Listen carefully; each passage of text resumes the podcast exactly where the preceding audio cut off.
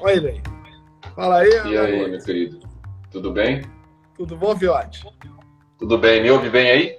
Tô ouvindo bem, tô ouvindo bem. Ah, que bom que eu tô com esse fone tecnologia Bluetooth aqui que deu problema no, meus, no meu outro fone, mas se tá ouvindo bem, tamo junto. Tamo junto. Irmão, primeiro agradecer você, a tua presença, teu, é, você ter aceitado esse bate-papo aqui.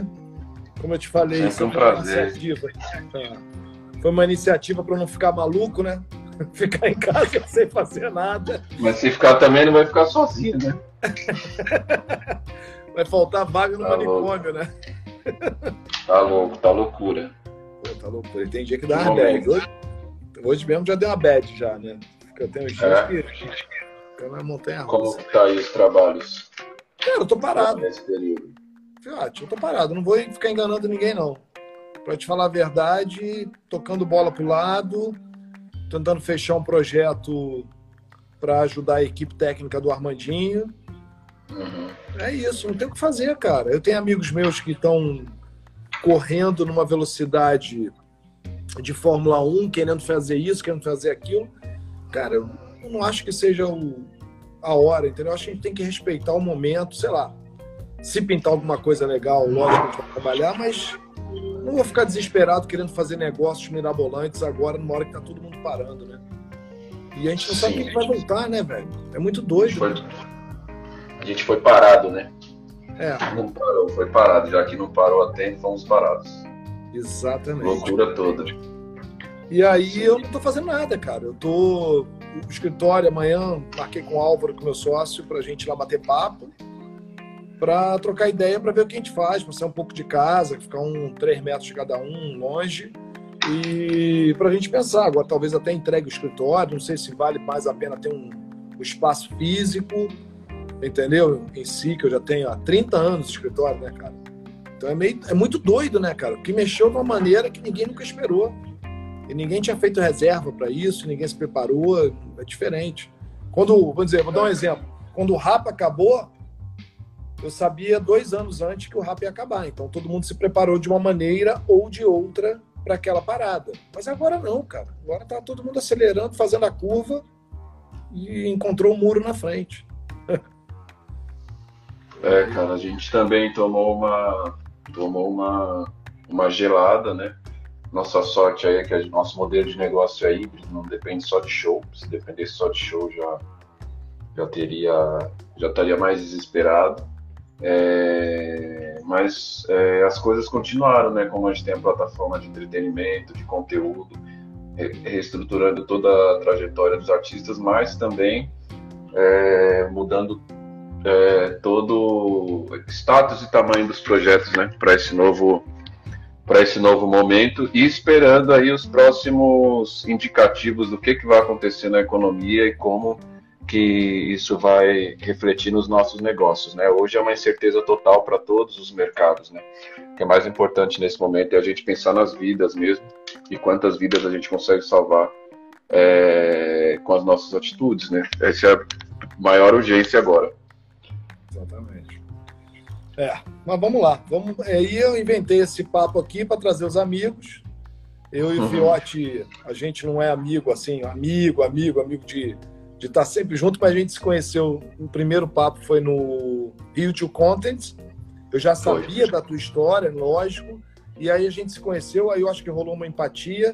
Eu fiquei muito, muito é, assim, feliz, surpreso e feliz de conhecer, ver a tua de como você fala, como você se posiciona. Eu Gostei muito das tuas ideias, é, com um respeito assim imenso. Falei, cara, que cara inteligente. Não tô babando ovo, não, tá? Tô falando sério. É, Eu falei, pô, privilégio, pô, você é uma referência para mim. pô, obrigado. Mas é, mas é verdade, cara. Eu falei assim, pô, um cara novo e um cara tão, tão pé no chão, tão bacana, tão dando um, um discurso real, não é um discurso fictício, não é um discurso que a gente não vai alcançar. É um discurso real e o principal, né, cara? Um construtor, um cara que faz uma história. Porque tem muita gente em PowerPoint, né, Fiote? O que mais tem no nosso mercado, e nos mercados da publicidade em geral, são pessoas que vêm com PowerPoint limpo. Você vai ver a história do cara, o cara não executou nada. Mas o PowerPoint do cara, a apresentação, pelo amor de Deus. né? E você é um cara que, que, tem um, uma história, uma, uma, um muro, que nem esse aqui atrás, de tijolo fixo, de verdade, né? Que o, o lobo mal vai assoprar e vai cair. Né? Tipo, eu tô com criança pequena, toda a minha referência é essa. Mas. já tá no mundo Bita, pelo menos? Já, mundo Bita, agora já tá passando por outras coisas, tá com três anos. E aí, cara, eu fiquei muito feliz de te conhecer, assim, muito surpreso e feliz de te conhecer. E depois a gente fez uma outra palestra em São Paulo, a gente trocou mais uma foi, ideia. Foi, muito foi, legal. Foi muito legal. E aí rolou. Até, e aquele negócio do pré, pré-Covid, né? Pré, pré, como é que se fala? Pré-coronavírus. Eu falei com você, não, próxima vez que. Tem uma galera aqui falando que tá sem som, tá mesmo? Então eu... tira o tira o coisa de liga ele Deixa eu dar uma deixa eu dar uma ajustada aqui. Eu, eu vou... tô ouvindo aqui, cara. É? Achei estranho isso. Deixa eu dar uma alterada aqui. Eu uso direto o direto aqui do celular que eu acho melhor. Se acabar a bateria, eu vejo aqui como é que eu me viro. Agora foi. O pessoal tá ouvindo, tá ouvindo, o pessoal tá ouvindo. Agora tá bom. Foi só ela que não tava, então, a pessoa que falou só. Tá, tá bom. Então tá normal, tá normal, beleza. E, e como eu estava falando antes, o pré-coronavírus era assim, era papo de carioca, né? Cara, próxima vez que eu vier a São Paulo, eu vou lá no Lab Fantasma, quero conhecer, não foi isso? Nunca fui. Voltei papo de carioca, eu não vou assinar isso porque tá cheio de carioca aí, depois vão me cobrar, meus amigos. e eu Mas acho sim. Que, não é, cara? É isso. Eu falei, pô, vou lá, eu quero. E é um negócio que eu quero mesmo, eu quero ir. Entendeu? E eu não fui, cara. Eu fui a São Paulo e é sempre e uma coisa que o Castelo Na correria, falou, né? É, cara. E o Castelo Branco falou assim, cara, eu acho que agora a gente vai entender a, a diferença entre é, urgência e prioridade. Urgência é uma coisa, prioridade é outra. Entendeu? As, as prioridades são a família, os amigos, as coisas, é, os, os negócios que constroem, urgência é pagar a conta, é resolver aquele pepino, é pagar aquele incêndio, então, mas não é. Total. Só que as, as urgências tomaram conta das nossas vidas. E a Sim. gente não teve tempo mais para prioridade. E agora é. eu acho que a gente está repensando tudo um pouco, né?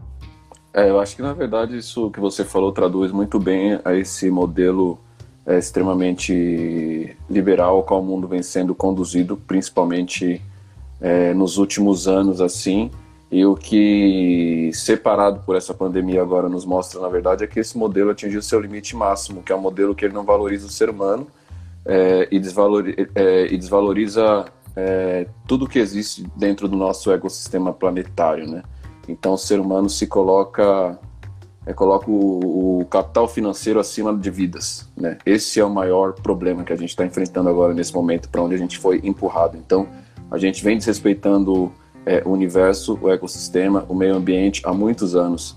Então a gente precisou agora, nesse momento, a nossa geração, é, ser, a nossa geração que eu digo, não estou falando a geração a qual eu faço parte, estou falando todo mundo, todas as pessoas que é, estão ocupando o planeta nesse momento. A gente precisou separado é, como um alerta muito importante do caminho que a gente está seguindo. Agora, é, eu tenho dúvida de como esse alerta vai ser lido, principalmente pelos grandes líderes das grandes nações porque infelizmente é, eu não tenho é, clareza de que as vidas que vão ser ceifadas nessa luta é, vão ser consideradas de fato para eles para mudarem sua mentalidade para a gente rumar depois dessa pandemia, porque o mundo vai ser completamente outro, vai acontecer uma mudança muito drástica que eu acho que as pessoas nem tiveram ainda consciência da amplitude que isso vai tomar e não estou falando só do nosso mercado, estou falando de do, do novo rumo em que o mundo vai entrar, o que vai pautar os próximos, está acontecendo agora, vai pautar os próximos 50, 100 anos,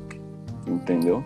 É, é uma coisa muito grandiosa, tem muitas revoluções acontecendo ao mesmo tempo, e esse, e esse movimento está acontecendo agora, o qual a gente foi é, empurrado é, para esse momento de reflexão necessário sobre que, que tipo de, de mundo a gente quer habitar, ele vai causar algumas mudanças assim muito drásticas e que é muito importante a gente apertar o cinto, mas saber ler esses, é, saber entender, compreender essas mensagens que o, que o planeta está dando para a gente.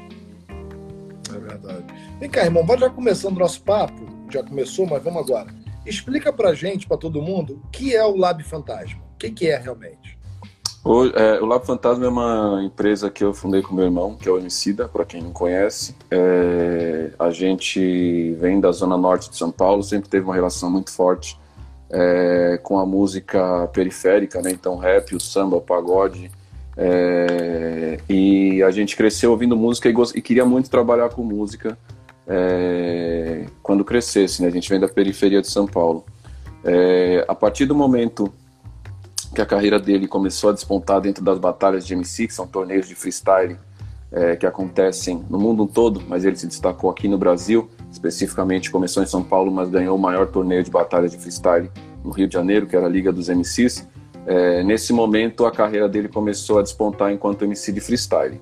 É, foi um momento, nesse momento eu já estudei, estudei música desde oito anos de idade, é, mas por questões é, sociais, né, é, questões econômicas também, eu tive que largar a música e comecei a trabalhar no McDonald's como gerente. Nesse momento que eu trabalhei como gerente no McDonald's, que eu fiquei lá durante três anos, entrei como funcionário e me tornei gerente, o meu irmão começou a despontar nas batalhas de, de rima. O que que aconteceu? É, um belo dia, ele me... Eu, eu sempre estudava violão e no final do dia a gente se encontrava porque ele me buscava porque eu era o irmão mais novo, né? Então ele me buscava e me levava para as batalhas, tal. Eu comecei a conhecer essa nova geração do rap que era composta principalmente pelos MCs que faziam rimas de improviso, né? Então era uma geração inspirada demais na, na primeira geração do rap brasileiro, que era formada pelo gangsta rap, vamos por assim dizer. É, só que já tinha uma característica própria, é, é, intrínseca ali no que eles faziam então já é uma geração que era muito inspirada é, no Quinto Andar, no Marechal, é, no Kamal, que já é uma outra vertente do rap. É, só que criando já é, características próprias também é, para sua música. E foi nesse ecossistema que eu me apaixonei bastante assim pelo rap. Lembro que a primeira vez que eu fui numa batalha de freestyle, que eu saí do McDonald's assim, tipo meia-noite, peguei ônibus, fui com meu irmão. Cara, eu saí de lá, tipo, extasiado, assim. Foi a primeira vez que eu senti a força e a presença do que é a cultura hip hop. E desde aquele momento é, eu tive a ciência de que eu nunca mais queria, que eu queria viver aquilo pro resto da minha vida, assim. Porque aquilo me conectava com os meus, com a, com a minha identidade, com a minha, com, com, com toda a minha ancestralidade e com o que eu acreditava de mundo. E aí, quando foi em 2009, é, já estava exausto já de trabalhar no McDonald's modéstia à parte, fui um bom gerente lá, graças a Deus, mas meu patrão não quis me mandar embora. Eu falei para ele, ó, cara, eu vou sair porque o meu sonho é viver de música e eu não tô mais aguentando mais aqui, eu tô sufocado. É, eu preciso sair porque eu preciso Com viver. Quantos anos de idade? Quantos anos de idade? Olha, isso foi 18 para 19, se eu não me engano. Bem foi, novo, é, foi agora, foi 2009. E aí foi 18 para 19, isso mesmo. E aí eu saí e, e aí eu, eu já peguei a grana que eu tinha, é, investi na empresa. É, o Vicida também pegou os caraminguá que ele tinha também e a gente foi para a rua vender CD na mão, de mão em mão, a dois reais. É, e aí, isso, assim começou o Laboratório Fantasma. No primeiro momento, a nossa referência era completamente internacional, porque a gente não conseguia acessar nenhum modelo de empreendedorismo musical negro na indústria fonográfica que tivesse solidez naquele momento, porque o mercado era antes também. Então a gente tinha referências anteriores, mas não tinha uma referência contemporânea, ou seja, uma referência é, que tivesse é um modelo de negócio voltado para aquele tipo de, de, de empresa no, no mercado da música. Então a gente é, peitou e eu ligava até para algumas pessoas, nem conhecia na época, muita gente, muitas pessoas, mas fiz uma pesquisa assim, era meio desesperador. Porque eu lembro de uma vez uma, eu falar com um escritório de booking é, que vendia muitos shows assim, na época o pop rock estava muito em evidência, né? E liguei para oferecer, para falar e tal. E aí o cara falou, putz, eu nem sei onde que eu vou vender esse artista, cara, porque eu não sei onde é que vende. Porque naquela época não tinha show de rap assim em todos é. os lugares, né? Então, tipo, muitas entidades que passaram a contratar é, o gênero é, passaram na última década, assim. Basicamente, cada geração foi responsável por uma pavimentação do mercado, assim. A nossa geração, entendo que foi responsável por fazer o diálogo com o mercado de fato, que hoje essa nova geração do rap que vem agora já é uma geração muito mais agressiva, muito mais preparada para lidar com o negócio da música, porque a gente ajudou a pavimentar isso, mas a gente só conseguiu pavimentar isso porque teve uma geração é, que veio antes da gente abrindo muitas portas na voadora, assim, né? Por conta da mensagem que o rap trazia, por conta da de toda a característica de mudança social que o rap impõe na sociedade, que a gente está vendo agora é, bem claro e tudo que mexe com educação, que mexe com cultura, que tem um movimento grande na sociedade, é, são movimentos que, que, criam uma repulsa né, do, dos, grandes, dos grandes poderes. Né? E o rap é isso, cara. Quem tem uma conexão com o rap de verdade, com a mensagem do rap, é, se transforma enquanto ser humano e quer transformar o mundo, entendeu? Verdade. Então o Lab hoje eu entendo que é uma plataforma de entretenimento, na verdade, porque a gente trabalha com conteúdo musical, tendo a música como norte, mas a gente atua é, numa ramificação muito muito interessante do entretenimento, porque a gente entende que é importante a gente é, causar transformações urgentes sociais com a nossa música. Né? Então, inserir pessoas é, com origens como a nossa nos ambientes de negócio é uma coisa essencial para a gente, porque só através do, do empoderamento é, financeiro das pessoas terem a, a, oportunidade de escolherem o que elas querem para a vida delas, de, de poderem escolher que tipo de educação quer dar para o filho, que tipo de comida vai colocar na sua mesa, é, com informação e com, é, e com recurso, a gente consegue é, é, fazer a diferença dessas famílias na ponta, entendeu? Pô, que legal. E vocês têm lá é, roupa, né? Também, né? Vocês têm moda, desculpa, moda, né? Roupa. Moda. É, quando você fala de entretenimento, vocês usam. É fantástica fábrica de chocolate. Tem tudo. E aí vocês fazem também muita publicidade, né, cara? O forte de vocês é muita publicidade. E, cara, eu tenho uma história para contar. Eu não vou contar nomes, óbvio, não vou contar quem, porque isso seria delicado da minha parte. Mas há 20. Caramba, vamos lá. 20... Olha, vai entregar a idade aí, meu. Eu tenho 40. Tem um monte de gente, Aqui, no, aqui no, nosso, no, nosso, no meu programa, já que é meu, né, eu boto, eu boto minha época. Então eu botei um teto de 40 anos. Eu não tenho mais de 40. Ninguém tem mais que 40, entendeu? Boa!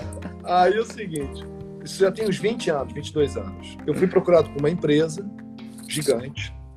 E, cara, essa é uma história que eu nunca contei. Eu contei só em lugar fechado, assim, mas vou contar aqui hoje. É, e eles vieram procurar para contratar a banda que eu trabalhava, que eu era empresário, uma banda grande, para ser o garoto propaganda dessa marca.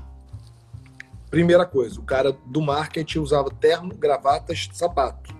Foi no meu escritório assim, para você ter, ter ideia de como é que mudou o negócio. E na verdade eles fizeram uma pesquisa, eles queriam botar o produto mais jovem e eles tinham dado primeiro uma banda, o Skank, segundo a Cidade Negra e o terceiro era a banda que eu trabalhava. E aí o Skank não tinha respondido, Cidade, eu perguntei o Cidade Negra, cara eles nem procuraram. Olha que doido. Hum. Por quê? Porque eles não pensavam em ter negro na propaganda deles. Sim. Olha que Esse doido. Esse é o nível. É. Hoje essa marca é uma marca que usa, que trabalha, que faz propaganda, que trabalha com a diversidade, trabalha com tudo. Ela se inseriu. Mas você vê como a mentalidade, eu não estou criticando a marca em si, ou, ou, eu estou criticando, eu estou mostrando a realidade que era 20 anos atrás uhum. né? Que hoje mudou. E vocês, vocês são um agente dessa, dessa, dessa mudança, eu acredito. Porque vocês fazem um trabalho tão real e tão sério que vocês, eu acho que conseguem trazer marcas como Bradesco, como Raider e mais um monte, né? Tem, eu até marquei algumas aqui, é, cara, um monte de marca grande. É, cadê né, que tá aqui? Natura, Heineken, Samsung, Leves, você garoto propaganda Adidas, não é isso? Você fez Sim. uma campanha com eles. Então, isso, como é que é esse lance? Isso eu estou dizendo só alguns exemplos, tem muito mais coisa lá. Mas hoje, você ainda tem que convencer ou já tem uma procura real dessas marcas? É, acho que é muito, essa sua pergunta foi excelente, na verdade, inclusive com esse panorama histórico todo. Mas para responder ela, eu preciso voltar lá no passado de como funcionavam as mídias, os meios de comunicação e qual era a voz que a sociedade tinha basicamente a sociedade não tinha é, voz, não tinha onde se expressar é, publicamente fazer um volume de conversas como a gente tem hoje nas redes sociais. Então isso trouxe uma urgência das marcas é, se conectarem é, com o seu público consumidor final de uma forma mais autêntica. Ou seja, basicamente quem fazia é, o, o, o, departamento criativo de dentro das agências de publicidade anteriormente faziam campanhas basicamente com seus próprios alter egos, vamos por assim dizer. E não que aquelas campanhas representassem a diversidade e a pluralidade que tá com, de que é composta o povo brasileiro. Na verdade, a gente sabe que o Brasil é majoritariamente negro, a gente sabe que o Brasil é majoritariamente feminino, entendeu? É, e todas essas pessoas eram extremamente excluídas de todos os meios de comunicação, como eram excluídas também dos meios de entretenimento, da música também. Então, basicamente, um artista, se ele não tinha o contato certo do empresário certo, que ia colocar ele numa gravadora que tinha dinheiro para fazer esse investimento, basicamente ele ia morrer de fome, entendeu? Não tinha alternativa. O digital e principalmente a revolução econômica que aconteceu no Brasil nos últimos anos mudou esse paradigma. O Brasil, na minha geração, sempre, sempre digo isso e gosto de reforçar. Fiote existe por conta de Dona Jacira e seu Miguel, que é meu pai e minha mãe. É, a resistência disso devo muito à minha mãe, mas a partir do momento é, no, do, da, na sociedade que eu cresço, no país que eu cresço, muitas coisas foram essenciais para a gente chegar onde a gente chegou. Primeiro, tecnologia bombando. Segundo, acesso e terceiro, a economia estava no momento excelente no Brasil. Esses três fatores, aliado a é, é, compromisso, qualidade da entrega, que é o que a gente tem, capacidade artística, que é o que a gente tem, é, e entrega mesmo, dedicação, foco, é, disciplina para enxergar a música como trabalho. Essa foi a parte que a gente entregou mas a gente só consegue concretizar o que foi o lábio, o que foi a trajetória do Emicida, o que é a minha trajetória, no ecossistema em que o Estado fomente esse tipo de iniciativa, entendeu? Porque o Brasil precisa desse tipo de, de fomento é, para o empreendedorismo, para a indústria da música, para o mercado cultural como um todo. Não é à toa que os Estados Unidos é, é o que é essa potência do entretenimento, entendeu? Não é à toa que o BTS hoje é, leva mais gente para o turismo é, da China ou da, da Coreia é, do que a gente tem visto no Brasil nos últimos tempos. Assim, então, é, a indústria cultural tem uma grande poder de influência nisso, o que acarreta é, em responder a sua pergunta, que eu perdi o foco total aqui, mas para responder a sua pergunta em relação à comunicação, à parceria é, com as marcas, na verdade, o digital rompeu com, essa, com esse modelo antigo. Então a marca precisa ter verdade hoje para ela poder se comunicar com seu público consumidor final. E hoje um novo modelo de consumo e vai aprendendo com a gente, porque assim, a próxima geração que vem aí, a gente ainda conversa, a próxima geração vai ser da, da, da próxima geração que vem depois da gente, que é depois dos milênios, vai ser só voadora, não vai ter conversa, entendeu? Então as marcas foram obrigadas a respeitar a legitimidade é, do território que elas atuam. E muitas delas ainda, é, porque o Brasil ele é estruturalmente racista. O Brasil, as pessoas do Brasil que têm muito capital financeiro, elas gostam de esnobar que elas têm muito capital financeiro e elas gostam de é, manter essa estrutura escravocrata no Brasil ainda. Então não é à toa que isso, seja, que isso é reproduzido é, nos meios é, de comunicação e publicidade também. Por isso que o que a gente acaba é, dialogando com essas marcas e fazendo com que é, a gente consiga realmente causar um impacto social por onde a gente passa, é obrigar que tenham pessoas por, por detrás das câmeras também ocupando esses espaços. Ou seja, que a gente tenha formação também de profissionais, que seja dada oportunidade a profissionais que venham da periferia, entendeu? Porque se a gente não enfrentar esse desafio coletivamente, e aí é que eu me coloco enquanto empresário hoje, como, como gestor, que foi o grande papel e a grande revisão que eu fiz na minha na minha trajetória desde quando eu comecei, porque eu comecei querendo só realizar meu sonho com meu irmão. Meu irmão é visionário, porque quando ele me colocou ali, eu já sabia que ele não podia ter um empresário branco, sacou? E ele já tinha me falado isso. Só que ele não é, eu não quero ter um empresário branco única exclusivamente porque é uma pessoa branca, não. É porque é muito importante politicamente a gente desenvolver pessoas que venham da nossa origem para inspirar novas gerações.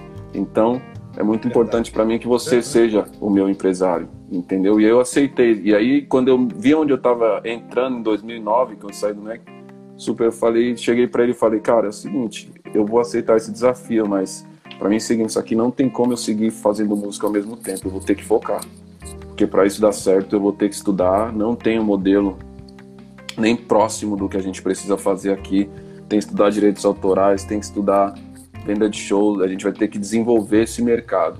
E a gente teve essa conversa de uma maneira muito sincera. Eu lembro que a primeira vez que a gente fez uma primeira campanha em 2011 grande como agência, é, eu sofri um ato de um, um, um, ato de discriminação dentro de uma agência grande aqui do grupo ABC. E aquilo me marcou profundamente de uma maneira assim que naquele dia eu refleti sobre o meu papel enquanto empresário que eu jamais ia ser visto como é, somente um empresário, que eu era um empresário do ramo da música negra, eu, eu era um dos poucos que conseguia ocupar esse espaço. E aquela ficha caiu para mim naquele, é, naquele momento e eu virei uma. Naquele momento eu era muito novo ainda, né? 2011. Eu tinha uma. Porque quando você é novo, você tem uma, uma força propulsora da, da briga, da, da, da questão de ir para cima e tal. Esqueci, o, esqueci essa palavra agora. Do ódio, né? muito grande, né? Você tem uma, você quer mudar tudo de uma maneira muito rápida. Eu tinha muito isso. Quando foi 2013, 2014, eu comecei a amadurecer muito e percebi que através dessa linha não ia construir muito. E aí foi quando eu comecei a porque eu vinha dentro do movimento hip hop, né? O movimento hip hop também não aceitava a gente. A gente estava fazendo uma coisa muito visionária para o movimento hip hop e a gente estava é. fazendo uma coisa muito é, não vista pelos grandes players da música basicamente. Então, assim, o moleque vender CD a dois reais, a gente era ironizado pra caralho. A gente ouvia é, pessoal ria de vocês. Pia, esses moleques aí. Muita piada, porque, pô, eu ia fazer reunião na DM9, só que, tipo assim, eu tava com meu. Meu pé tava cheio de barro, porque eu morava num lugar que não tinha asfalto. Entendeu? Então, assim, era esse o nível de. de que, que a gente vivia nesse, nessa época ainda. Só que o que, que aconteceu? É, eu comecei a perceber que eu precisava me pautar para ser referência pelo exemplo. Ponto. Isso foi uma grande mudança de chave, porque a hora que eu coloquei isso na minha cabeça, eu me livrei do peso todo que era é, represent... não que eu não represente as pessoas do hip hop, mas eu passei a focar em construção, ou seja, eu passei a focar em tipo, eu preciso, eu tô no meio aqui. Por que, que eu tô no meio? Porque eu acesso o mundo que as pessoas é, da onde eu vim não têm capacidade de acessar, então eu falo para elas, mas elas, a gente sabe que elas não têm como acessar é, muitas das coisas que a gente já acessa. E ao mesmo tempo também eu preciso propor a conexão para que essas pessoas consigam avançar para o lado de cá. Então, quem é que está dialogando com as agências? Quem é que está dialogando com as gravadoras? Quem é que está dialogando com as grandes editoras? Que é onde está, é, grandes agências de publicidade, é onde está concentrado o PIB da, da, da, boa parte da comunicação do país, entendeu? Se a gente não, se a gente quer mudar a narrativa, se a gente quer mudar a história, é aí que a gente tem que entrar. E entrar entendeu? guerreando, você não ia chegar a lugar nenhum. Você entrou Exatamente. no diálogo e precisa de estratégia para tudo. Para tudo você precisa de estratégia nessa vida, para tudo. É. Para tudo você precisa de estratégia. E eu acredito que desse, dessa forma, da mesma maneira que pessoas que vieram antes da gente, é, do movimento negro, fizeram construções sólidas possíveis para que a gente hoje pudesse estar aqui é, ocupando esse espaço também, eu acredito que o legado que a gente deixa também para essa nova geração é muito esse entendeu? Eu já vejo muitos mais, muito mais é, jovens negros empreendedores atuando no mercado da música do que eu havia 12 anos atrás. E esses jovens é, vão conseguir, é, mesmo com muito desafio, é, que agora os novos tempos vão impor novos desafios mais complexos do que o que a minha geração enfrentou quando quis, é, quando peitou entrar nesse universo. É, mas isso, mas não existe, a, não é, não é impossível, entendeu? Não é impossível. É então, disso, muitas né? flores vão florescer, entendeu? Vocês são a prova. Vê o teu irmão toda semana no GNT falando daquele jeito. Ele não está ali por cota, ele está ali por merecimento dele, por inteligência dele, falando bacana e tal. Você vê que vocês quebraram barreiras assim absurdas. Você, uh, o, o, lab, o lab, o, o tamanho que vocês chegaram, isso não é é, isso é um exemplo foda para todo mundo. Para molecada agora, eu já tenho já tem referência de vocês. E o que Sim, eu tô vendo, e o que eu vi agora, né? Eu estou fazendo, você sabe, trabalhar com Afro Games, com, com Afro Reg, um projeto de games lá dentro da de favela. E cara, eu vejo como a favela, como a comunidade é empreendedora. Como os caras querem fazer, só não, talvez não tenham acesso. Os moleques estão estudando lá em. Deu uma travada. Deu uma tá travada ruim? Aí. Oi, voltou. Peraí. Voltou? Voltou? Para mim aqui. Tá... Voltou, voltou. É, tá okay. Em seis meses, os moleques não tinham computador, em seis meses os moleques estão programando. Aí você fala assim, cara, lá na Zona Sul, aqui né, no Rio de Janeiro, chama Zona Sul a área nobre, né? A área rica. É, você não. Você, o moleque tem várias coisas para fazer, nem dá tanta. Tá indo para fazer um, um, curso de programação empurrado. Na favela, a gente botou os computadores, botou professor, botou coisa. Meu irmão, os moleques estão voando em seis meses. Aí tu vê assim, cara, olha o potencial que tem isso aqui. Mais né? do que potencial, é muito importante olhar pela questão da oportunidade também, porque no isso. Brasil as pessoas não partem no mesmo nível de oportunidade. É muito importante a sociedade brasileira refletir sobre isso, entendeu? Então, quando você falou, por exemplo, da questão das cotas, eu acho as cotas essenciais para a gente igualar as oportunidades, porque eu tenho muitos amigos brancos, a maioria dos meus amigos brancos herdaram alguma coisa de alguém. E muitos deles herdaram terras, herdaram casas, entendeu? Isso foi construído com o nosso sangue. Foi construído com sangue de pessoas negras escravizadas, descendentes de africanos. Então, e em nenhum momento a gente falou sério nesse país sobre a questão da escravidão, em nenhum momento a gente falou sério nesse país sobre reintegração de terra, reintegração de posse. E isso reflete até os dias atuais. É verdade. Isso reflete até os dias atuais, quando a gente vê que, no, que nesses espaços que a gente tem falado, vocês é, a gente tem só um fiote no Brasil, onde tem, a gente tem um Brasil majoritariamente negro, é porque a estrutura do capital está separando essas pessoas, que é um dos modelos do capitalismo. A gente está aqui para servir, entendeu? A gente é a exceção que confirma a regra, infelizmente. É duro dizer isso, mas a gente, eu, e é triste para mim dizer isso, porque o Brasil é um país rico, a gente, infelizmente, é a exceção que confirma a regra. É muito triste eu voltar para minha quebrada e ver que por mais que os moleques lá se esforçam e por mais que eles tenham capacidade de produção, por mais que eles tenham capacidade intelectual, o sistema não vai fomentar para que eles se desenvolvam no mercado de trabalho e ocupem os espaços para o qual eles têm capacidade plena de ocupar. Sabe qual que é a diferença? Oportunidade. Se você vai para a Europa, você vai para os Estados Unidos, você vai para o Japão, é, você vê modelos onde o Estado fomenta e cria oportunidade para a sua juventude. Aqui não se cria oportunidade. E depois a gente lida com uma complexidade ainda maior, que é esse jovem cresce sem oportunidade, sem estudo, sem emprego. É... E o que, que acontece? Ele acaba tendo a única veia possível dele transformar a sua a sua, a sua realidade é através do, da criminalidade. Entendeu? Tem pessoas da minha família que entraram para esse caminho, tem amigos meus, perdi amigos nessa, nessa brincadeira, e aí é, é, é, o, é onde esgarça completamente o pano, assim, do ponto de vista, mas todas as barreiras que foram passadas, onde esse, esse jovem lhe foi negligenciada a possibilidade de espaço concreto só explode nesse momento, quando aí isso vira um sequestro, quando isso vira uma morte, entendeu?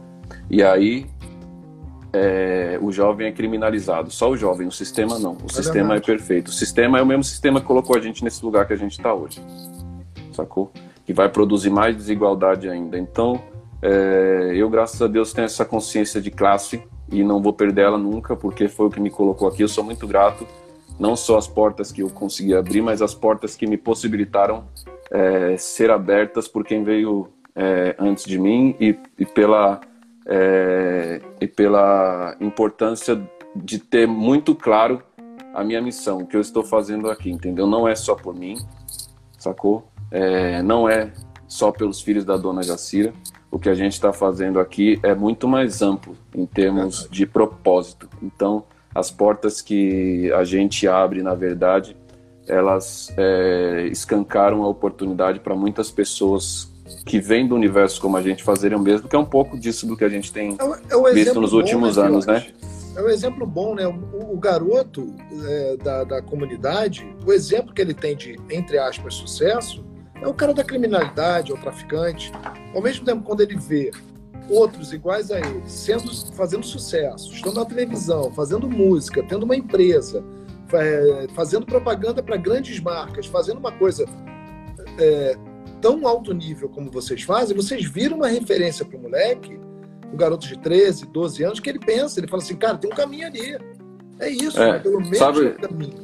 É, mas sabe qual que é o, o grande lance dos meios de comunicação? É exatamente esse, porque assim, se você vai na periferia, você não vê só. Você vê, a maioria da periferia é, de, é composta por pessoas trabalhadoras. Se nesse país a periferia não fosse composta por pessoas trabalhadoras, esse país já estava em guerra há Verdade. muito tempo. Verdade. Porque as pessoas se preocupam é, em serem honestas. O pobre é honesto. É verdade. Tá ligado? As pessoas pobres são honestas. As pessoas pobres, se elas têm uma dívida é, e elas têm que Ai, pagar que aqueles é. juros altíssimos é. no banco, elas não dormem tranquilas. Os ricos dormem tranquilos com a dívida que eles têm. Entendeu?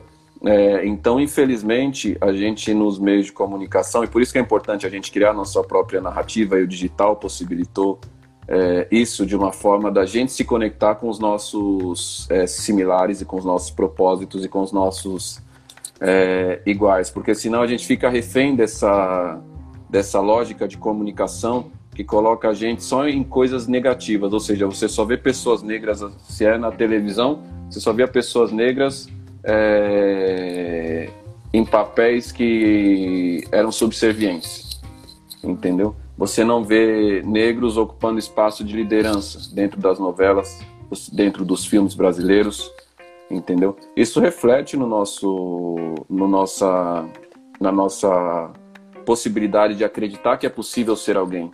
Você só vê o quê? Você só vê na, na hora do jornal, no, no, no, no quadro policial do jornal, sacou? É só isso que, que, que os meios de comunicação é, colocavam. Então parece que a gente só é, vem ao mundo só para ocupar esses espaços, entendeu? E isso fica na mentalidade, constrói essa narrativa na, nas nossas cabeças, entendeu? Da, da impossibilidade de ser outra coisa. E para você quebrar isso, cara, faço, falo, falo por falo por, por, é, por mim mesmo, entendeu? São seis anos de terapia aí, entendeu? Uma autoestima que o Estado brasileiro roubou que para mim reconstruir, talvez eu não consiga fazer nesse plano ainda, sacou? Porque tudo isso mexe com o que com a sua capacidade de acreditar que você pode, entendeu? Essas barreiras elas são é, visíveis, mas para a gente elas são é, são realmente muralhas que são colocadas é, e que é difícil de você transpor se você não tem é, não consegue se concentrar e entender que não não cabe só você mudar essa realidade, sabe assim? Então é, eu acredito muito nesse, nisso que você falou, de se palpar pelos, é, pelas possibilidades concretas e, pelas, e pelos bons exemplos, entendeu? Mas para que esses bons exemplos existam, é importante existir oportunidade. É verdade. Entendeu? Isso Só é sou o que eu sou porque eu tive oportunidade. Entendeu? É então a gente precisa criar um universo de possibilidades para as pessoas que venham da, da periferia entendeu? Porque a capacidade não só assim não, não, que o Brasil vai mudar, né, cara? Só assim que a capacidade não tem não tem não tem como ser colocada é, em prova porque a gente é isso, a gente não parte do mesmo lugar. É. Só assim desse jeito que eu acho que realmente o Brasil tem uma chance de mudar, de ser um país bacana e quando a gente fala é para todo mundo. Não é só para A, B, C, D, é para todo mundo, porque o país ele hoje ele é bom para uma casta pequenininha, né, 1%, 2% da população. Mas para o país virar um país realmente bacana para todo mundo, tem que ter essa oportunidade nas comunidades. Realmente é um negócio que eu estou vivendo aí nos últimos anos e eu estou vendo que não existe. É papo para fala, fala, existe. fala, papo de político. Não existe, não acontece nada lá dentro, cara. Você bota um projeto, você vê o retorno que esse projeto dá. É impressionante. Deixa eu mudar só um pouquinho, continuando meu Como é que é essa coisa de ser empresário e artista, né? Porque você também é artista, canta bem pra caramba, toca violão, né? Você falou que aprendeu, eu vi alguns vídeos teus e tal. E, e você, cara, artista é artista, empresário, né? Você mesmo falou. E aí você briga com, com, com, com teu irmão que me ensina como empresário. Como é que é essa?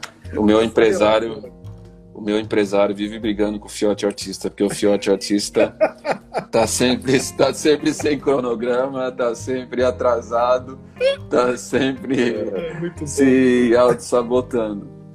É, tem sido um desafio interessante. É, algumas coisas. O mais desafiador é o tempo. Administrar o tempo está sendo um desafio grande, até porque quando eu lancei esse projeto foi um projeto meio terapêutico para mim. Eu não lancei esse projeto com a intenção de ter uma carreira.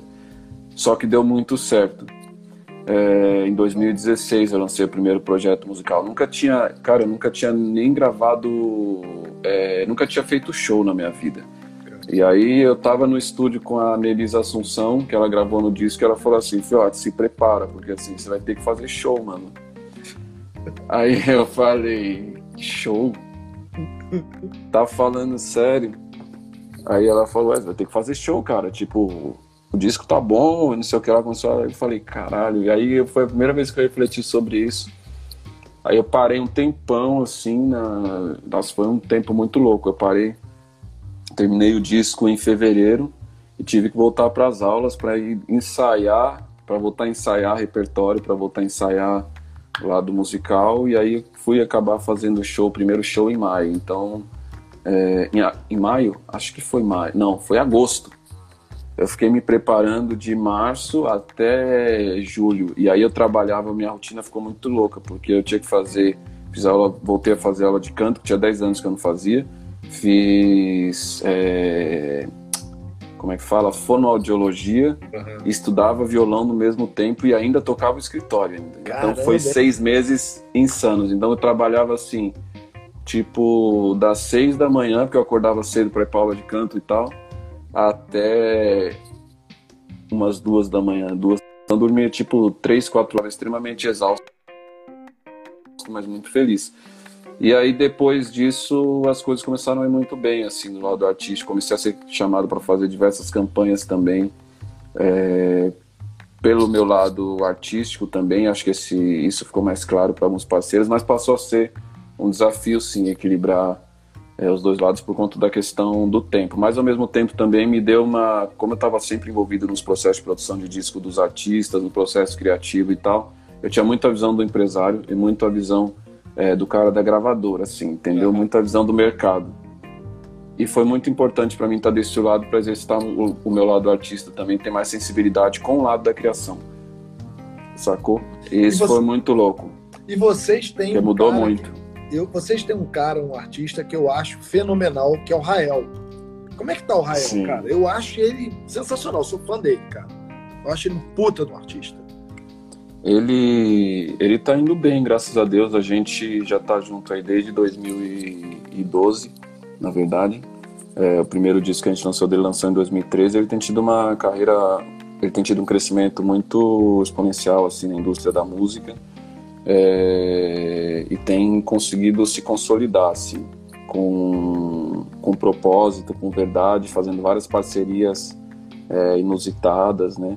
A gente, modéstia à parte, estou com um time no escritório aqui de profissionais muito bons, assim, eu demorei muito para montar um time e hoje eu tenho uma equipe muito forte, assim, que realmente me ajuda a tocar as coisas e que tem sido, inclusive, o reflexo de eu poder estar atuando nesses dois, nesses dois nesses dois lados. Eles hoje me incentivam para mim para o lado artístico também. mais assim é, do que só empresarial. E eu fico feliz com isso. E o e o Rael é um dos caras assim dentro do segmento principalmente do rap né? Ele também vem do rap embora ele dialogue com outros gêneros. Sempre foi um cara que se destacou muito muito muito muito pela criatividade dele por ter sido um dos pioneiros a essa vertente melódica mais complexa para dentro do rap de outros gêneros, né? E nesse sentido ele virou uma baita de uma, de uma referência hoje nacional, né? É, estourado. E vem cá, o Condzilla e o próprio Júnior do Afro Reggae, eles foram pro audiovisual, né? O Condzilla já nasceu audiovisual.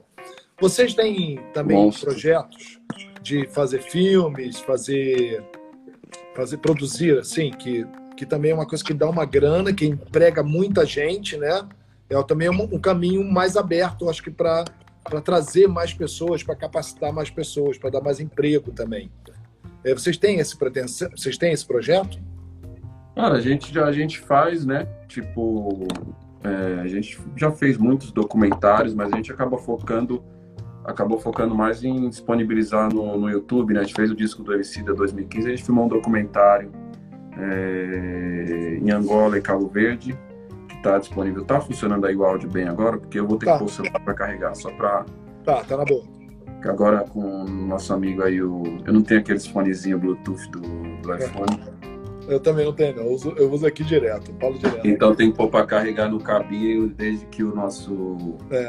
Steve Jobs se foi, os caras começaram com esse negócio aí de limitar os, os acessos dos eu, eu, digo o seguinte, o Steve Jobs montou o iPhone e ele chegou pro filho e falou, filho, você, eu vou te dar a empresa que faz acessório pro iPhone. Pronto.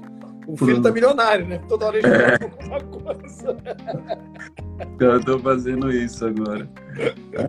Mas sim, a gente foca em outros negócios, é, inclusive no audiovisual. Por isso que a gente hoje se posiciona mais como uma plataforma de entretenimento, inclusive. Isso vai no sentido de entender que para a gente propor essas transformações que a gente tanto tem é, é, de forma clara no nosso propósito, a gente precisa atuar nas mais diversas áreas, né? E então o audiovisual está dentro dela, né? A gente já nasceu do ecossistema de fazer todos os nossos videoclipes, de contar histórias através das câmeras. A gente tem o trabalho é, de literatura. O Emicida lançou, eu lancei o livro da minha mãe, a autobiografia dela. Lançamos o livro Amoras do Emicida também, que é um livro é, infantil que tem a, a intenção de trazer essa reflexão já da questão da estrutura racial no Brasil e da questão do, do racismo já desde a infância, que é onde a criança tem que estar nutrida é, com esses argumentos para que a autoestima dela não seja desconstruída dentro do ambiente da escola, que é um ambiente muito agressivo hoje ainda, principalmente para as crianças negras, né, onde elas reproduzem muitos preconceitos que são é, trazidos de dentro de casa. Né? Então, quando eu falo de entretenimento, eu estou falando dessa, dessa ocupação desses outros espaços também dentro do mercado, entendendo que é importante a gente hackear o sistema de forma a conseguir levar essa informação e essa educação através dos nossos conteúdos é, para todos os lugares possíveis, é, imagináveis, em que a gente puder encontrar uma, uma alma precisando de refúgio. Uma alma, né? E vem cá, você acabou de falar da tua equipe, né? Que você montou uma equipe maravilhosa e tal. E agora, né? Pandemia, tudo parado, tudo travado, a gente não sabe como é que vai faturar, não sabe como é que é isso, as marcas estão usando bastante. Eu até conversei com a Fátima aqui, com a Fátima Pissarra. As, Fátima, as marcas, desculpa, estão usando bastante a parte digital, a propaganda na área digital, mas ao mesmo tempo não estão conseguindo produzir. Né? As fábricas estão paradas, a, as lojas estão paradas. Como é que você está lidando com isso com o teu escritório, com as pessoas, com os teus funcionários? Como é que você está conseguindo manter essa estrutura? Uhum. É, boa pergunta. Cara, tá sendo um, um desafio. Eu adoro fazer boas perguntas, que eu fico muito feliz quando uma é. pessoa muito fala, boa pergunta, eu fico, eu fico orgulhoso, pô. tá ótimo. É mais uma, mais uma, mais uma linha de frente aí, né, pra tu tocar. É. Porque show é. não vou ganhar dinheiro, né, meu irmão? Você é apresentador, vou ter qualquer coisa. Pô, gente, agora dá pra ter um talk show, né? É, exatamente.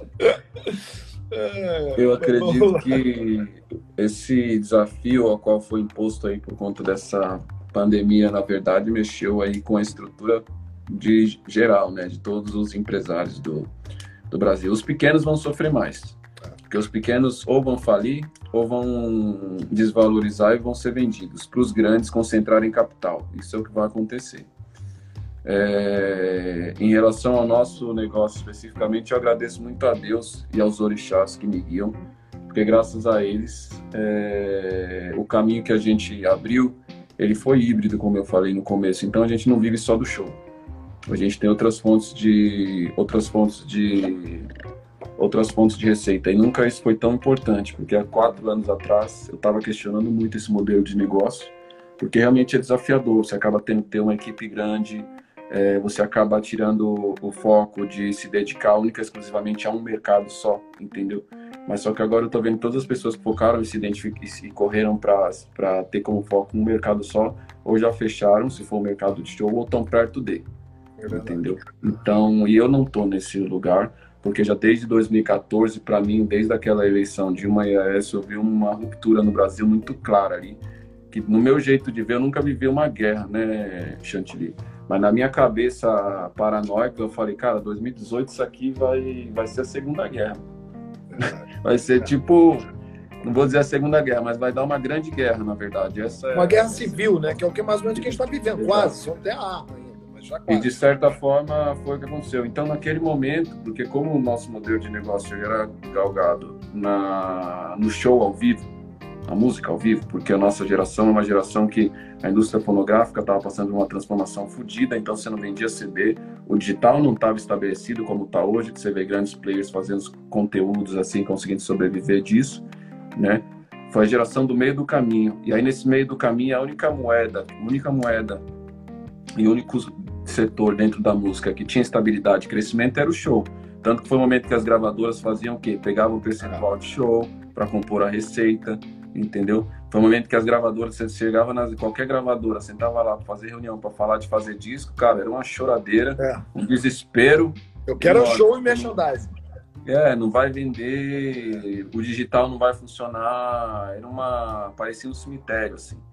E, e dentro desse ecossistema, é, em 2014, parei para refletir que esse ecossistema ia mudar, principalmente para a gente, que o nosso público majoritário embora a gente cante para todas as classes, quem suporta a nossa estrutura de negócio é a classe CDI, entendeu?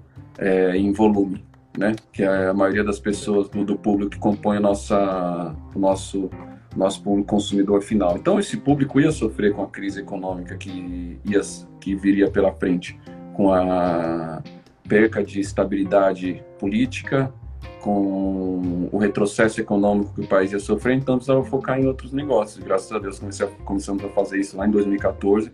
Daí que veio a história de trabalhar com moda, para reposicionar a marca, e daí começou, tomamos um, um, um belo de, um, de, uma voadora nesse mercado do varejo, quando a gente decidiu o São Paulo Fashion Week, que graças a Deus, e eu agradeço muito as marcas que fidelizaram o nosso trabalho naquele momento, porque se não fosse elas eu teria falido foi loucura o que a gente fez, real, assim, foi loucura de empreendedor mesmo, assim, em, sã, em sã consciência jamais faria aquilo novamente. Pô, oh, nossa, o Liminha tá aí, é isso mesmo? Liminha, cara, Liminha. Pelo amor de Deus, mano, se eu soubesse disso eu não tinha aceitado, não. Sou mó fã do Liminha. Mó fã, cara. Um gênio, um gênio, um gênio, um gênio. Sexta-feira, cara, a gente teve um papo, eu e mim aqui, que foi maravilhoso, cara. Uma hora e meia. Eu acabei de ver que ele tá aqui. É, Se eu soubesse disso, é... eu tinha falado tudo isso que eu falei, não. Mimi é muito. Salve, Mimi. Mazola, uma galera, cara. Pô, que legal. Mazola também. Cara, e é doido. Graça, adoro. Teve que, teve que ter uma desgraça dessa para de repente eu abrir minha agenda tirar minha, botar minha cara de pau aqui e falar, meu irmão, vou começar a trocar ideia com os amigos e botar um mercado que é de um jeito que não é um. Eu não sou entrevistador, não sou repórter, eu sou porra nenhuma, não tem, não tem faculdade. Claro que é, pô, tem uma não, não sou, trajetória aqui Não, mas eu não estudei, eu sou um, eu sou um cara de pau. mas entendeu? Mas, cara, quanto, quanto papo legal, cara. Você acha que é o 21 primeira pessoa que eu tô conversando, 20, 20 ou 21 que eu conversei, Cara, só aula, só papo legal. Falou, caramba, por que, que ninguém pensou nessa porra de botar aqui todo mundo para conversar, cara? E você tá dando um. Não é? Tá, tá, muito bacana, tá muito bacana. Mas eu quero saber o seguinte: o que, que vocês fizeram no São Paulo Fashion Week que tu quase quebrou? Conta aí pra gente. Ah, foi o. A gente fez um investimento, na verdade, bem alto, assim, é, no momento em que a gente estava esperando que esse retorno ia vir é, do varejo, mas foi o momento em que a crise econômica começou a gravar, 2016 ali. Putz, então, o, o, projetado estrategicamente para a gente, é, na nossa estrutura de negócio de faturamento de venda de produtos, não veio. É, e aí foi um momento decisivo, assim, que muitas marcas realmente chegaram e trincaram com a gente. E uma dessas marcas, inclusive, foi a Natura, assim, que eu tenho um carinho enorme por, ele, por elas. Foi uma parceira, né, cara? A Natura realmente é uma Foi um desenvolvimento. É, foi um, tem um trabalho sendo muito bem galgado ali pelo departamento de marketing, principalmente pela Fê. E, e a gente evoluiu muito na nossa relação de parceria, é, compreendendo, é, elas aprendendo a trabalhar dentro do mercado da música, a gente aprendendo a construir esse relacionamento entre artista, marca e, e escritório E a gente foi feliz em vários momentos, em alguns momentos também elas tiveram algumas dificuldades enquanto marca e a gente estava ali para dar esse suporte também. Então, eu acredito muito nessa força do coletivo, até mesmo para fazer negócios, entendeu? É, eu, eu acho que uma das coisas que traz a gente até aqui com firmeza e com, e com capacidade de hoje é, ter uma solidez para passar por esse momento de maneira complexa, mas de cabeça erguida, é que a gente sempre vê em todos os nossos, em todos os elos do mercado que compõem os nossos parceiros, verdadeiros aliados. Então, eu nunca enxerguei um contratante só como um cara que compra o show. Eu nunca enxerguei o cara que trabalha comigo no backstage como só o cara que vai carregar os equipamentos. É, as pessoas têm muito claro o que a gente faz e por que a gente faz o que a gente faz. E eu acho que isso, nesse momento da indústria da música, é essencial, não só na indústria da música, mas na, nesse momento que a gente está passando é, enquanto sociedade, na verdade, no mundo inteiro, porque é, a gente só vai conseguir sair desse lugar através da força coletiva, né? através do coletivo. E dentro do nosso mercado é tipo, cara, eu posso vender show, mas assim, se o cara de show não tiver bem para me contratar, não vai adiantar eu querer vender. Então não adianta eu propor um produto a um preço, a um custo que eu vou sufocar aquele cara e que eu vou prejudicar o mercado entendeu? Eu nunca acreditei nesse caminho de trabalho, eu sempre acreditei num caminho de trabalho onde as duas forças se potencializem, entendeu? Então, o, o artista tem que. O, o, o fã precisa do conteúdo para poder ouvir, porque faz bem para ele e ele tem que pagar por isso, entendeu? A partir do momento que ele paga por isso, ele fomenta a indústria. Quando ele fomenta a indústria, isso vem é, de diversas outras formas. Se a gente vai para o ramo do show, se o cara vai lá no show depois e ele quer pagar pelo show, ele está fomentando aquela cadeia, aquela grana entra.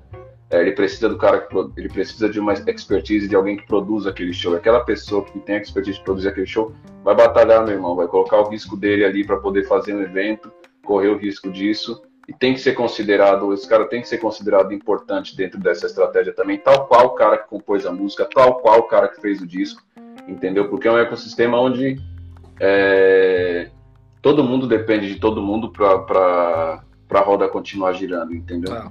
É, então eu acredito muito que a gente tem que, se tem uma coisa que a gente vai ter que aprender agora, sobretudo nesse momento que a gente está vivendo, é que a gente não faz nada sozinho.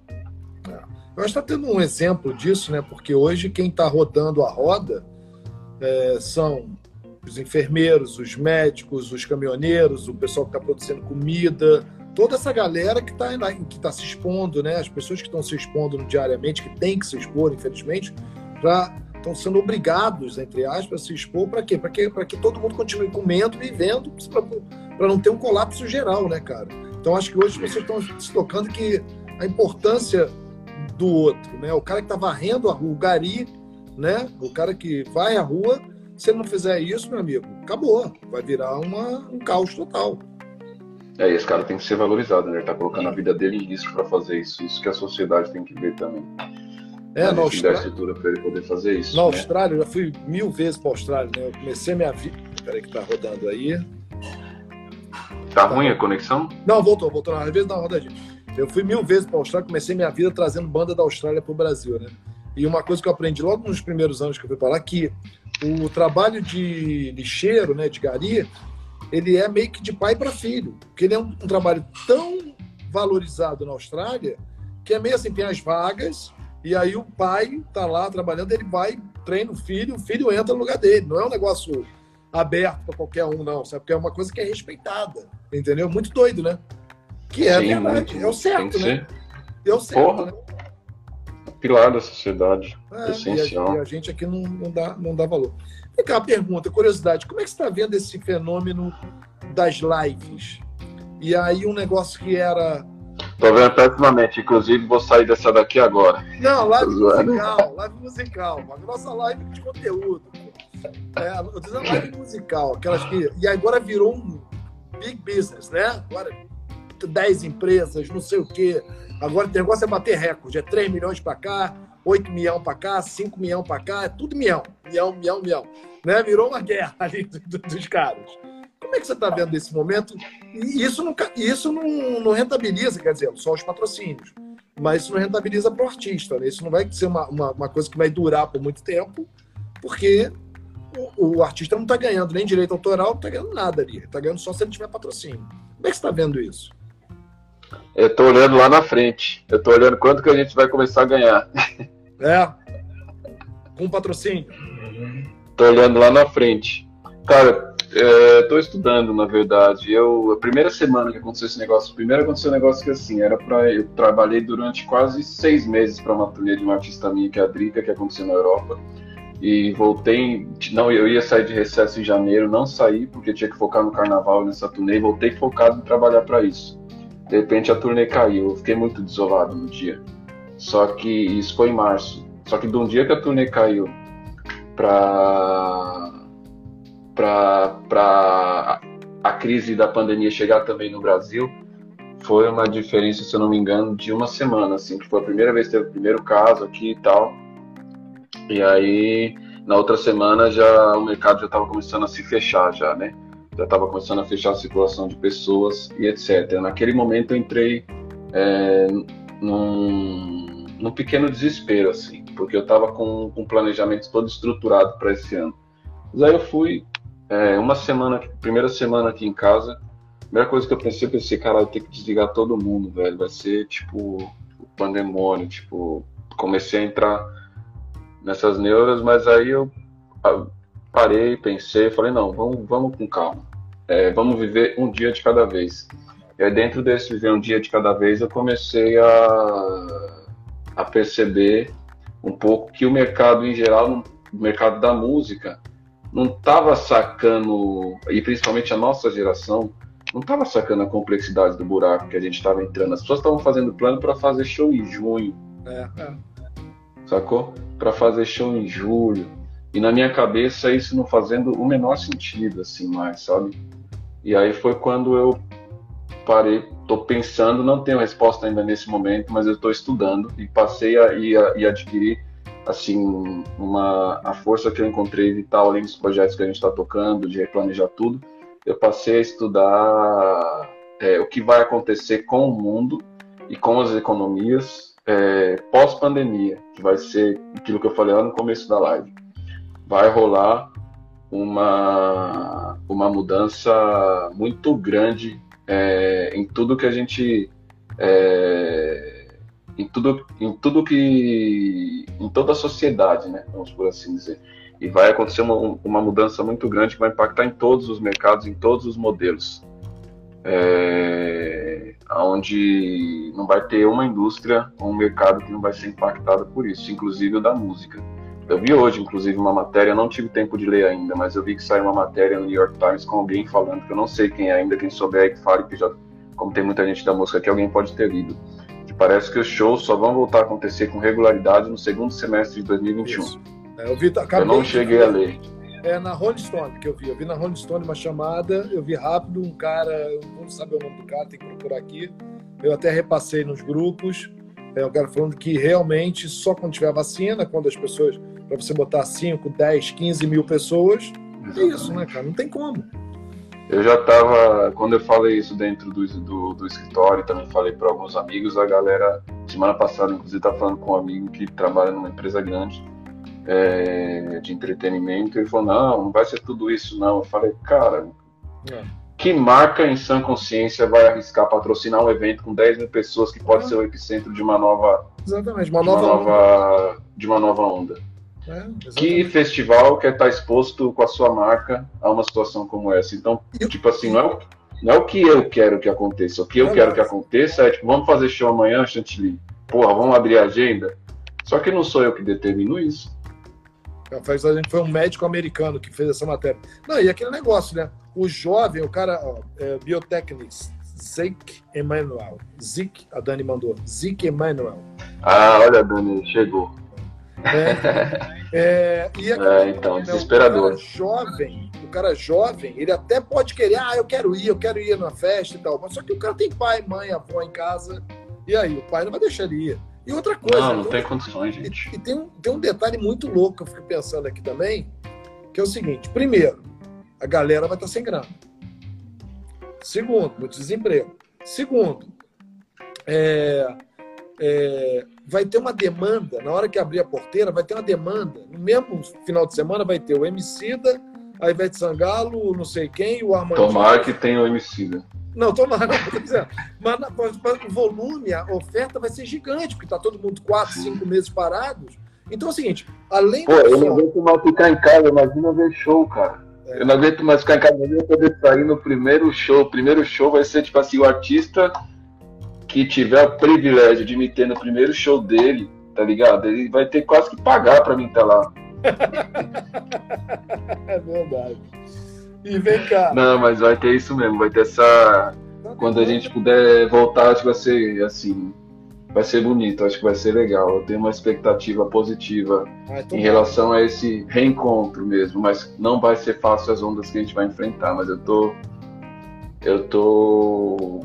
É, esperançoso de que a gente aprenda alguma coisa com esse episódio que está acontecendo tomara, agora. Ponto. Tomara. tomara. Vem cá, teve um, teve um caso agora há pouco tempo, inclusive falando na, na, na, pandemia, que, que a cultura só toma porrada, né? Você mesmo fala isso, a cultura só toma porrada nos últimos anos, principalmente no último ano e meio aí, a gente só. A gente não é trabalhador, a gente é vagabundo, né? A gente, né? O mercado, né?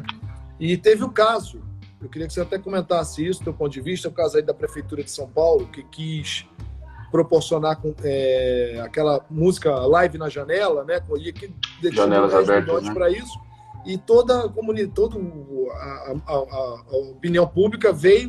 Como é que vai jogar 10 milhões então, sem pensar? É, não foi toda a opinião pública, não. né? Foi uma parte medíocre da sociedade brasileira que infelizmente a gente deixou ocupar alguns espaços importantes na instituição, que é, em instituições, instituições sérias, o que é pior, a gente deixou ter voz. É, é e aí é, a, a ignorância se institucionalizou, ou seja, é, eu estou vendo aqui um negócio que é preto e um que é branco, e vem um imbecil e fala que aquilo é roxo. É. Entendeu? Isso passa do ponto de vista da, da opinião e, e atrapalha completamente o debate, entendeu? Desconsiderando tudo. Então, o que aconteceu foi isso, na verdade, a forma como eles é, ocuparam os espaços e estão conseguindo, de alguma maneira, é, entardecer discussões importantes, retroceder pautas importantes, tal qual fizeram é, com a extinção do Ministério da Cultura, é, tal qual fizeram é, com toda a paralisação da Ancine, que é, uma, que é um órgão do audiovisual do cinema brasileiro sério, competente, que que dá lucro, é. entendeu? É, então, eu acredito que a gente está passando o limite da imbecilidade no mundo inteiro. Isso é que é o, isso é que eu acho que vai ser de mais importante que a gente tem que aprender nessa pandemia, porque assim, é, e, e, aí o, o, imbecil que a gente colocou na presidência agora, porque para mim ele é um imbecil, é um idiota, é um burro, é um chucro, entendeu? Um péssimo líder, a pior pessoa que poderia estar nesse momento gerindo uma situação como essa. Tá? E o mundo inteiro diz isso, não sou eu. É, então, na verdade, o que a gente está enfrentando agora de desafio é bem, é bem clara a mensagem. É tipo, ou muda, ou muda, cara. Ou muda, ou muda. Não tem outra alternativa. Ele está no limite. A imagem dele está se deteriorando. Ele não está pensando no povo brasileiro. Ele não está pensando nos médicos, sacou? É, ele não está pensando é, em como a sociedade brasileira e como o povo brasileiro tem que ser fortalecido para sair bem dessa crise e conseguir reconstruir a economia. A gente já é uma já é um país é, que tem situações complexas socialmente, com grande abismo social. Então, assim, o que vai acontecer daqui para frente, é, se não salvar as empresas e não ajudarem as empresas, porque as medidas que ele anunciou são pífias, são muito pequenas perto do que outros é, do que outros governos e de que outras é, sociedades estão fazendo, né?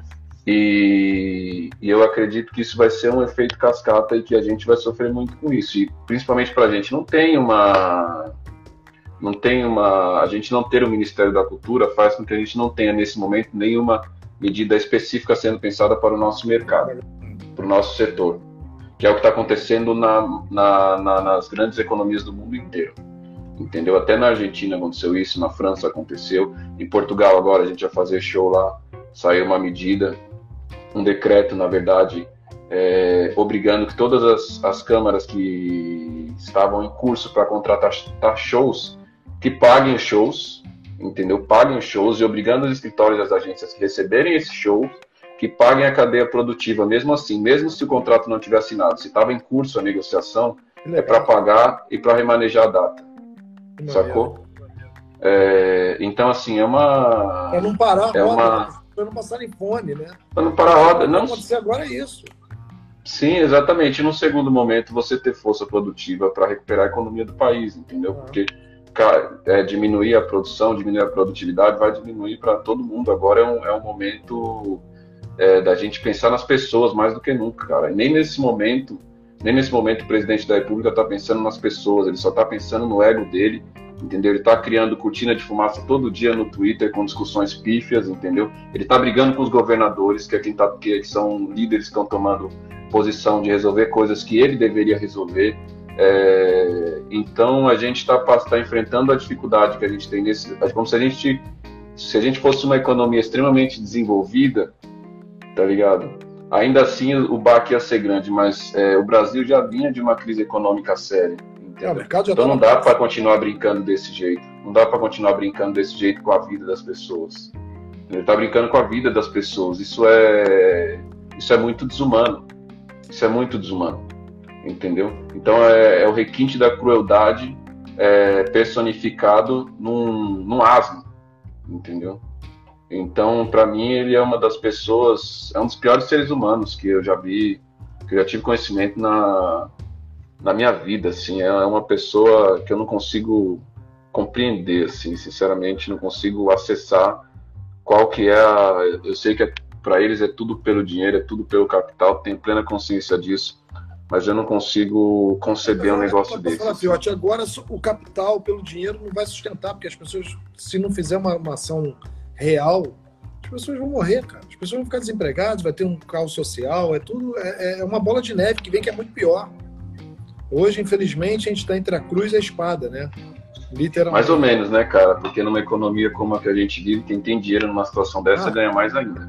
Então é para é pra esses que ele está tomando essas decisões, entendeu? É. Então é isso que vai acontecer. Quem tem capital, quem tem. Mas aí vem a, a, a, essa bola que vem das pessoas que estão sendo jogadas para o lado, para escanteio. Isso aí, cara, difícil segurar, né? A gente viu isso no Chile, já vi em outros países, viu agora há pouco tempo no Chile, que estava um país que a princípio estava tudo bem, e quando estoura uma, uma um foguete, uma, uma, um cabeção de negro, pronto, vira uma revolução uma guerra civil, né? Como ficou. É, eu sei, mas é que na guerra, numa guerra como essa, quem entra, quem perde primeiro são as nossas vidas. E eles perdem dinheiro, entendeu? Ah. Porque o pobre só tem o corpo, só tem a vida, entendeu? Então é, é de vidas que a gente está falando primeiro, e de é. vidas negras, entendeu? Porque são a maioria das pessoas que estão nas periferias do Brasil inteiro, que estão no Nordeste.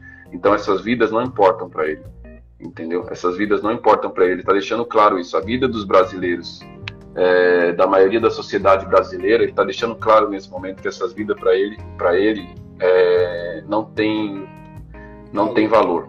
Não tem valor. Sacou? Não tem valor. Que acho que isso que é que é nefasto assim. O mercado a gente pensa depois. A gente trouxe a economia é, para o auge, entendeu? A gente reconstrói isso. Mas esse é o momento que a gente tem que pensar é, em preservar vidas, em pensar nas pessoas. Mas eu acredito muito que o que esse momento traz para a gente é o limite desse modelo é, mesmo, né? liberal, é, liberal, fascista e ultra e da ultradireita. Assim, eu acho que perdeu completamente o discernimento, o equilíbrio e qualquer linha de pensamento é, aceitável. Assim, eu acho que o que esse momento vem para mostrar para a gente é que chegou no limite disso, na verdade chegou no limite. Porque se não fosse desse jeito também, a gente ia continuar gritando de um lado é, e não iria ser ouvido, entendeu? E agora, querendo ou não, é, essa situação a qual está todo mundo é imposto de